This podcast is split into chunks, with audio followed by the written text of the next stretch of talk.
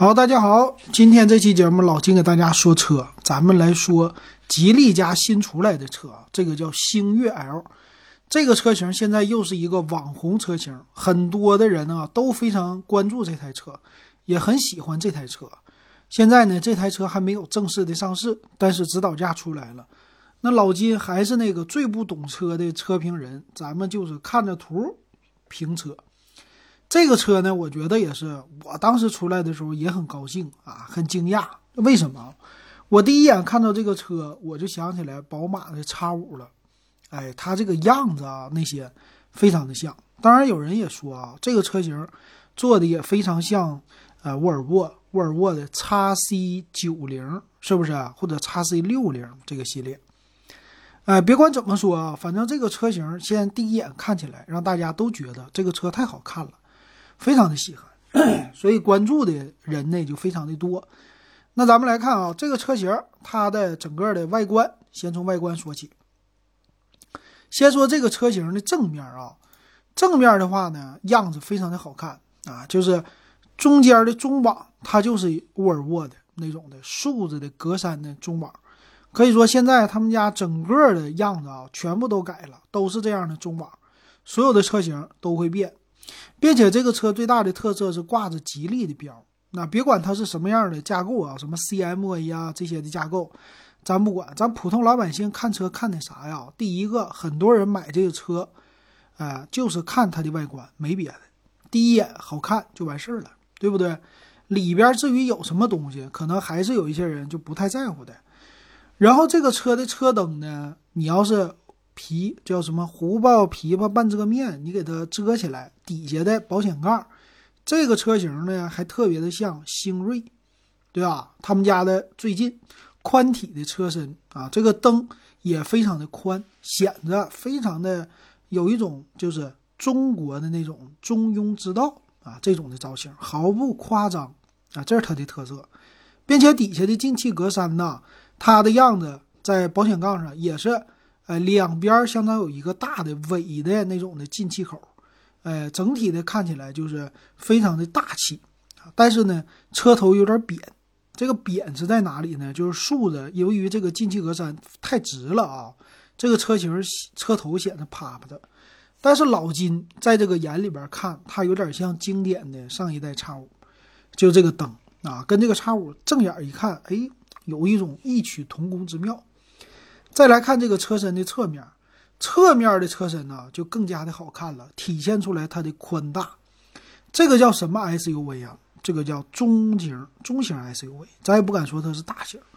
那中型 SUV 看什么呢？就看它的屁股啊，C 柱。首先在这个前面啊，第一个门、第二个门这两排的门啊，很多的车没啥，但是从第二个门就第二排座椅到后边后备箱这个位置，能看出来非常的宽。啊，整个很长，所以这个长度一下子就把这个车长给拉出来了，所以这样的型才是一个 SUV 该有的型。我觉得那些紧凑级 SUV 在后屁股那儿，哎，变得小了，没有那种的大气的感觉。当然了，很多人买这个车也是奔着它的尺寸去的啊。所以这个车型呢，卖的价位不高，但是它能够怼一怼谁呢？就是汉兰达啊，就是和这个有点类似，但我还是觉得。它从侧面看也非常的像叉五，还可以看得像谁呢？从侧面离远了一看，有一点理想 ONE 的感觉。因为啥？这后屁股都是这样的，C 柱非常的宽啊，这整个后边还是一个通栏式的，所以看起来特别的像。腰线呢也是，哎，这个动感就别说了，没有这些动感，它就是给你啊，还非常直一条过来啊，就中型的嘛 SUV。再来看后边的尾部，尾部呢也是非常的好，也是那种中庸的感觉，毫没有夸张的气息啊。这一点和比亚迪还真不像。比亚迪那一开盖前面那个唐系列是不是？无论是唐 DM 啊，还是唐什么的，你一看那正脸哗，非常的夸张啊，龙岩式结构。再一看尾部呢，比亚迪大通栏，整个的这个通体式的车灯啊，其他灯厂的感觉，可是。星越没有啊，这个星越 L 呢，它的样子就是非常的普通啊，宽大，车灯非常的宽，非常的扁，而且也是哎，通体式的叫贯穿式的尾灯，上边也有这个屁股后边，底下的保险杠也是呼应着前面保险杠的两个这个横条的那种进气口，但虽然都是假的啊，所以这个车型在尾部看起来挺好看的。它还真跟他们家之前的车型不一样，比如说远景系列、远景系列 X 系列啊，它还有呃在之前的 MPV 加 G。它那个系列呢，都是后尾箱往前趴趴着啊，就是车灯往后鼓鼓鼓着啊，那个车门好像是一个斜体的，像一个坡一样。但是这个呢，就变成 SUV 这种很中规中矩的样子了。我觉得反而变成就是很好看啊，中庸之道这样的感觉。所以这个车的外观啊，给人的感觉就第一眼我看起来是非常的大气。为什么大气啊？这就是你想一想，你看宝马 X 五的感觉，宝马 X 五看起来很有力量感，但是呢，它非常的就是棱角分明，但是呢，还不是像什么路虎那些，呃，大 G 那些的直直的，这种就是家用车给你的感觉。所以第一眼，这是我觉得，呃，外形非常好看的地方，很好啊。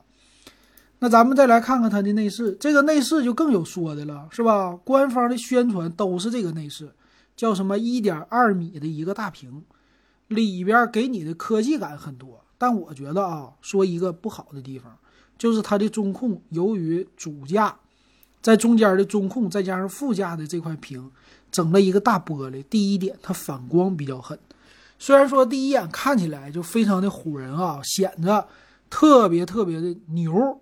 啊，特别的流行，但是你要真正用起来，其实我副驾驶的屏还不一定完全能用得到。但是豪华感是有了，科技感也有了啊，走的这个路线还是那说，跟传统的就国内的比亚迪什么的走的是完全不同的路线。它是叫自己的内奢，这也是吉利家的一个特色。吉利家的车型虽然卖的不贵，首先就是吉利车标卖的不贵，但是。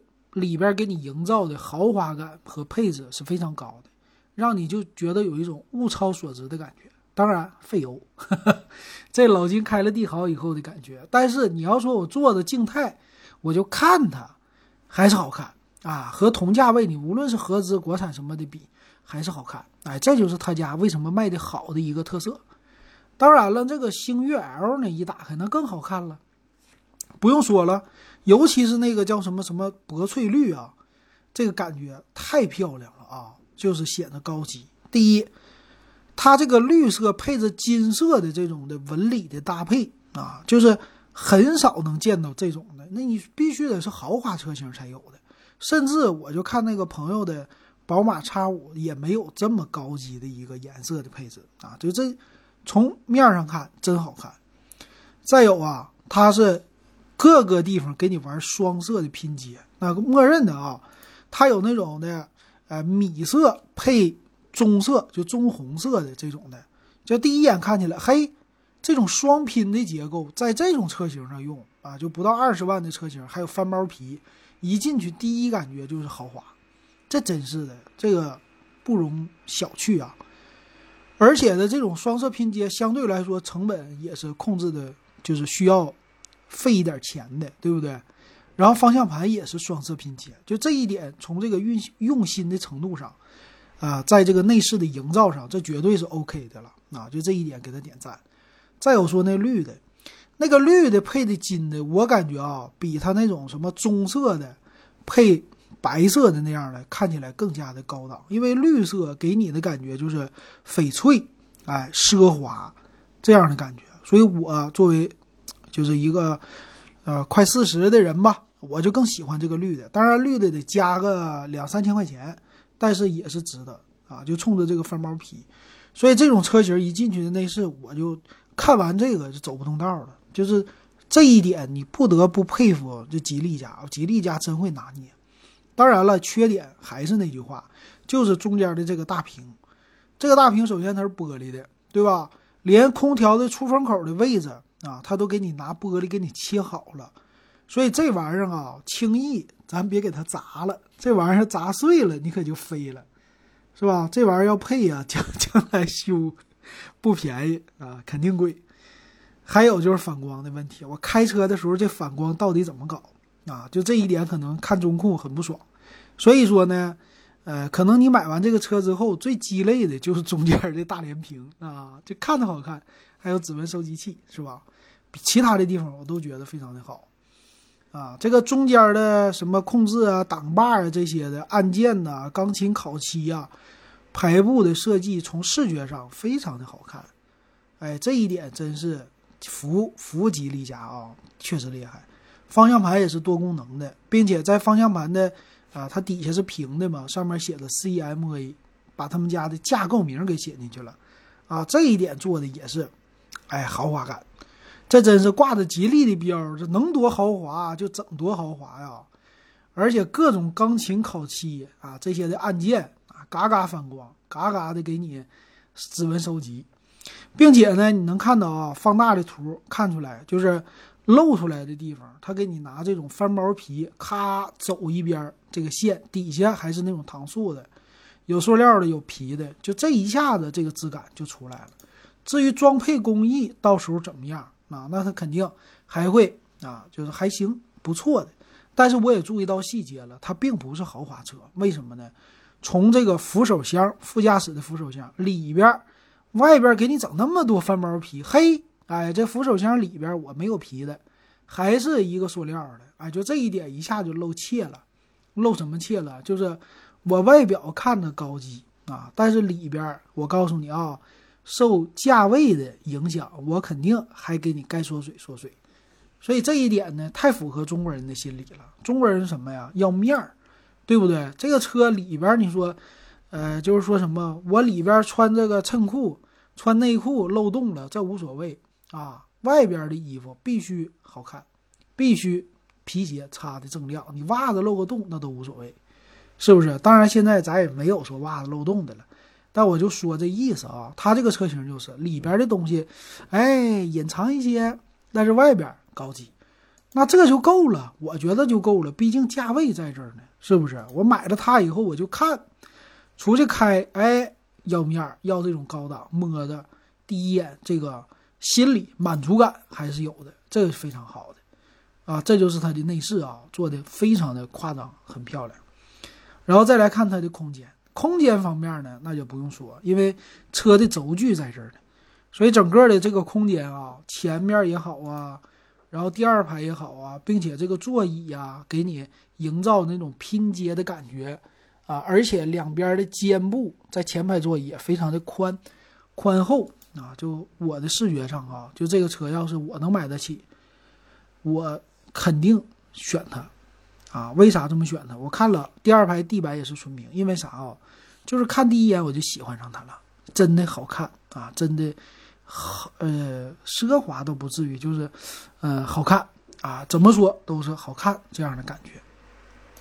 当然了，还是那句话，受制于成本啊，它也就是这样了，是不是？但是符合国人的要求，并且大天窗啊什么的都有啊，电动座椅这些的都有。所以就冲着这个外观和第一排的这个样子啊，就非常的好。OK，这就是外观啊。当然了，剩下的东西咱们就不多说了，大家可以是现实当中去看一看这个车。OK，那咱们来说这个车的售价和详细参数。这车的售价呢，它分了五个版本，三款是叫双离合的啊，七档双离合的，十四万八起，每一个价位隔一万块钱。从十四万八到十八万八，十四、十五、十六、十七、十八，这个价格你看啊，和当年的这个是，呃，比亚迪唐、比亚迪宋这些的，还有什么宋 MAX，他们的售价，呃，方式是一模一样的，都是隔一万。那咱来看，差这一万块钱，在它的就是配置上，配置表上到底差的是什么？啊，老金有他的现在配置单那出来了，嗯，咱们来看看啊，首先它的车型呢。呃，名儿叫的啊，先是叫 EVO 豪华啊，EVO 尊贵旗舰，然后是 8AT 四驱尊贵四驱旗舰。你看啊，带四驱啊，这个车还带四驱，这真是的。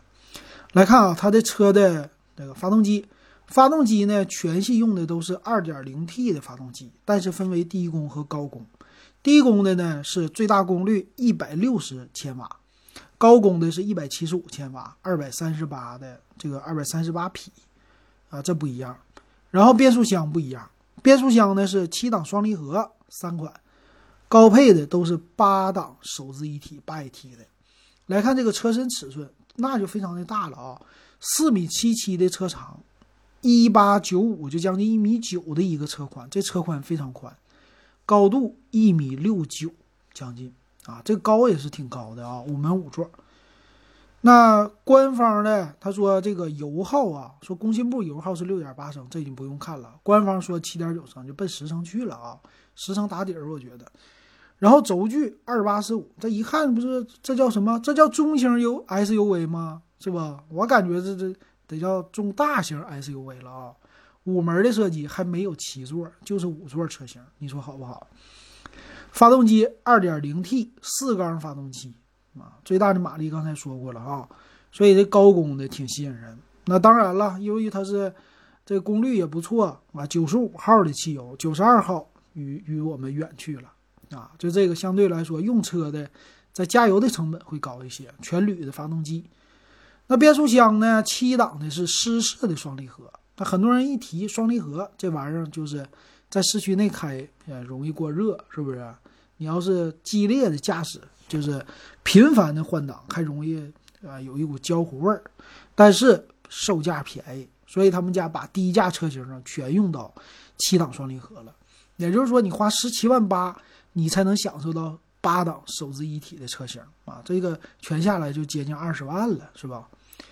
然后它是。双离合车型啊，前置前驱，四驱的是适时的四驱，前面是麦弗逊独立悬挂，后边多连杆独立悬挂，这舒适性啊有保障。电动助力和承载式的车身，前后都是盘式的刹车，轮胎呢非常的宽，有两种规格啊，一种是二三五五五十八寸，还有二三五五零十九寸，最高配的是二四五四五二十寸。二十寸的大轮胎，这轮圈子显得大哈。低配的十八寸就一种啊，中配的就是十九寸。那备胎呢也有，备胎就说是隐藏式的备胎，这没什么说的。那但是呢，现在我看啊，在其他的这个详细的配置表里边，我看现在懂车帝啊，它这里边没有写具体里边的配置，那完蛋了啊！那咱也不敢给大家说它的详细的配置了，只能简单的先说一说。那这个车型怎么样啊？我感觉这个车型就是第一眼从外观上很抢眼，啊，让我第一眼看起来很爽。那让我想起了什么车型呢？就是之前的荣威 RX 八。虽然说这个车型它不是越野车，但是荣威 RX 八当时主打的就是这样的。那咱们来看看啊，这个荣威 RX 八，我们也知道，荣威这个 RX 八的车型其实卖的非常的不好。为啥呢？它这个基础呢是一个啊越野车的基础，但是它主打的定位还是那种的属于城市豪华 SUV，就给自己的定位啊就定的特别的差皮，或者说就定位不准确。你又想越野，是又想在城市爽，而且售价呢其实和这款星越的 L 售价是有重叠的啊，就是十六万八千八到二十二万八千八中间的。但是它当时的外观呢，里边儿这些做的也是非常的豪华奢华，但是买的人很少，为啥？因为它是越野啊，它有两驱也有四驱，但是我们能看到啊，这两个车型有很多类似的，比如说用的都是二点 T 的发，二点零 T 的一个发动机，当然了，它的最大功率反而没有就是呃吉利的这个高啊，因为它没有这高功率的发动机啊，它都是。呃，正常的功率的，然后呢，车身荣威 RX 八更长，它是呃四米九的一个车身，宽一米九三，高一米八四，这因为是呃属于是越野型的 SUV，属于非承载式的车身。但是荣威 RX 八它没有改版啊，就到后来它就是二零一九款，就那一款啊，它用的是六档手自一体，变速箱什么的也是过时了。但是那个车型啊，后来。售价非常的低，其实那是也是当时老金看了觉得非常爽的一款车型，为啥呢？就是它里边的那些参数看起来都比呃当时的什么，就是跟宝马那个光比参数那不比它差，而且这宽大，和外观里边的这些的造型都是非常的豪华，可惜就是不好卖。然后可惜这个车型就后来就没有了，啊，里边的那些营造豪华感呢，一点都不亚于现在的星越 L。虽然说就他们俩隔了，呃，也就三四年的这么时间啊，但是能看出来，啊，就是俩人走的是不同的路线，还是现在的星越 L 整的非常的好。但是能不能卖的好啊？荣威 RX 八是一个前车之鉴，那还有谁呢？那还有两个对比的，一个那肯定就是沃尔沃了，对不对？虽然说你这个钱是不值那钱，你也不能跟沃尔沃相比，但是啊，毕竟是跟沃尔沃好歹有点渊源的，是不是？比比谁呢？比比叉 C 六零啊，这个叉 C 九零你比不起，太贵了。四零又太小，那咱们看看跟六零，咱们相比一下啊。但是还是这句话啊，一点可比性都没有。那毕竟价位差那么多，但是外观方面可以大概的瞅一瞅，因为很多人愿意拿它跟沃尔沃比。首先我感觉啊，它比沃尔沃 x C 六零看起来风格是完全不同的，并且从侧面车身一看，那肯定是它这个更好。x C 六零跟它的侧面都不能比。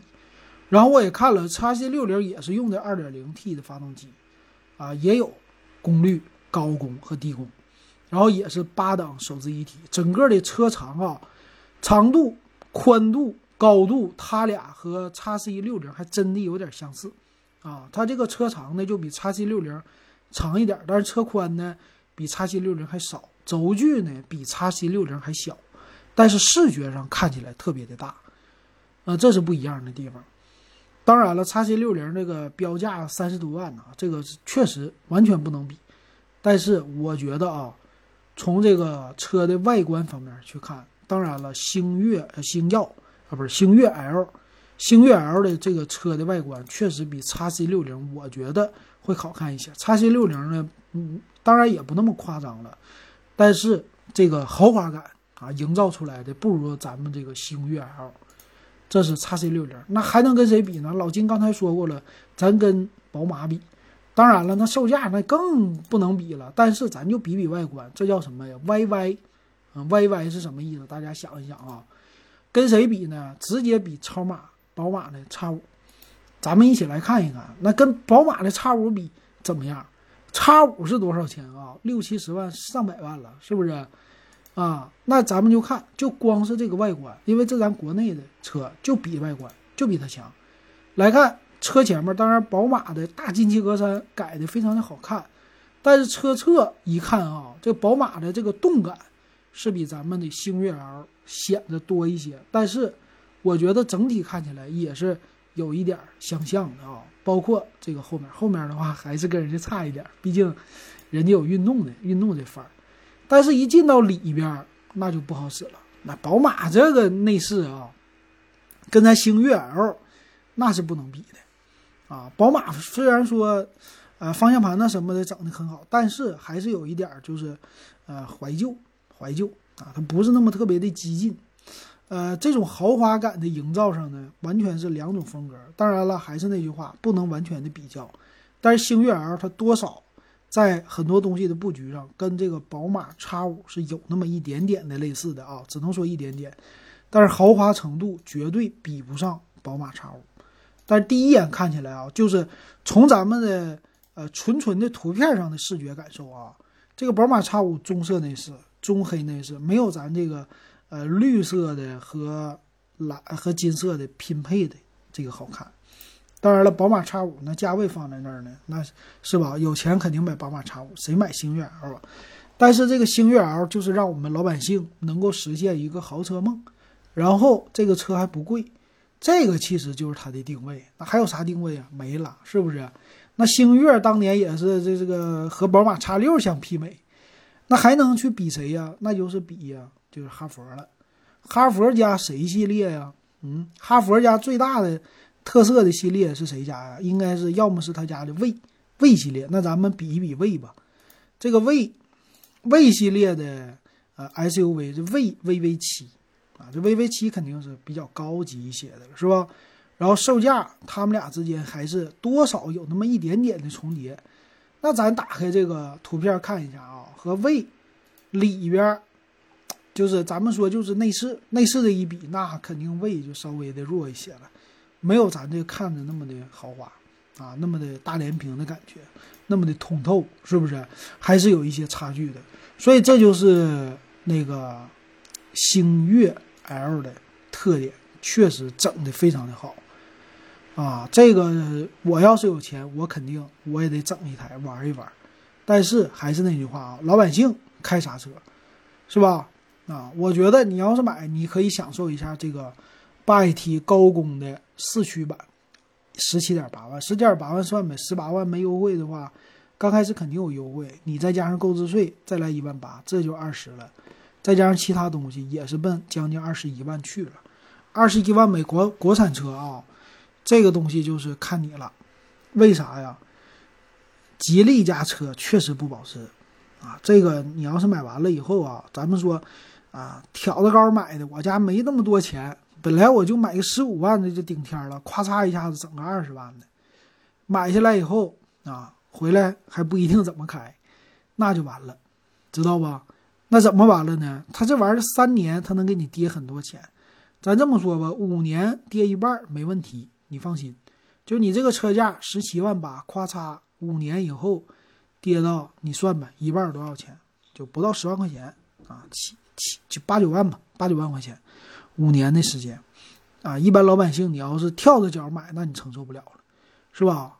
开个三年，咵嚓一下也得给你跌个，呃，把后边的零头给你去掉，能剩十万就不错了。所以一般老百姓啊，咱还是这句话，就踏踏实实过日子的话，买这个车有一点夸张啊，稍微有点夸张。但是你要是钱够啊，买个同样二十万的预算，你不去看 CRV，是吧？二十出个头你不看 CRV，你也不喜欢哈弗 H 九，你也不喜欢那些什么别的那些大的车，我就在市区内开，我还想支持国产，我还要这种豪华劲儿。那这个星越 L 就比较适合了，跌不跌多少钱无所谓，我就是奔十年去开。那我觉得吉利家的这个车的质量，你开十年问题不大，只要公里数不高。啊，老金的这个帝豪，你看公里数那相当低了，是不是？但是我也不在少数，就我这车快六年了，开了多少呢？开了三万二啊，这公里数低不低？低了吧？但我估计啊，有一大部分人跟我的公里数都差不多，就不怎么开车。那这个车你买就完事儿了啊，这没问题，出去给你面儿啊，就是出去旅游啊，去串个门啊，亲戚家呀，干嘛呀？那这个车型给人的第一感觉啊，这个车相当的大气，显得你这人儿哎呀，这个车远看不得值个三十多万块钱，是不是？就不值三十万，最起码也是二十五到三十之间这种的感觉，那这个就够了。